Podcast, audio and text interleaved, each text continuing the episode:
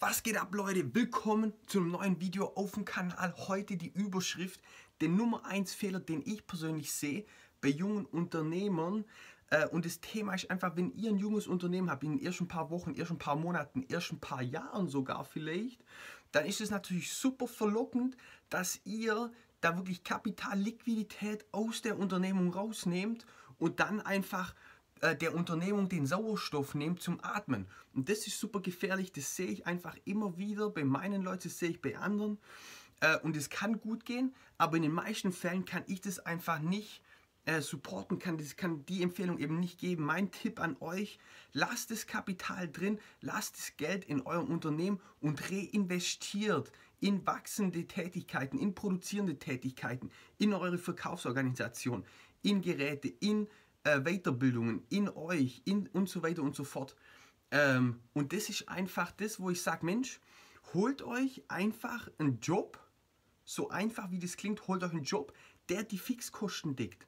Okay? Und dann könnt ihr in eure Freizeit, und ich sage doch, Unternehmer, die müssen wirklich drei bis fünf Jahre mal richtig reinhauen. Die müssen drei bis fünf Jahre mehr machen, wie alle anderen bereit sind zu machen, um ein ordentliches Ergebnis zu bekommen. Und deswegen sage ich, fixer Job, der die Fixkosten deckt und dann in eure Freizeit, dann kommt ihr heim, gebt der Frau einen Kuss, gebt dem Hund einen Kuss, gebt den Kindern einen Kuss und dann geht es weiter und dann gebt ihr nochmal Vollgas.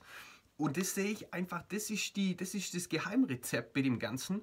Und dann reinvestiert ihr euer Kapital wieder und nehmt es nicht raus. Kauft euch da nicht ein Bett, kauft euch nicht eine Waschmaschine, kauft euch nicht, nehmt es nicht für eure Miete her, ähm, sondern lasst es in der Unternehmung drin, guckt einfach, dass eure Unternehmung dadurch wächst, reinvestiert es und dann könnt ihr nach drei bis fünf Jahren da wirklich rausgehen. Ich sage, hey, wenn euer Unternehmen mal im Monat, sag ich mal, 30, 40, 50.000 Euro Umsatz macht, dann könnt ihr mit diesem Gedanken spielen, dann könnt ihr da vielleicht einen Switch machen und für euch auch ein Gehalt rausnehmen monatlich wo dann wirklich, wo ihr davon leben könnt. Aber am Anfang sehe ich das einfach als super gefährlich an Deswegen Job, der die Fixkosten deckt.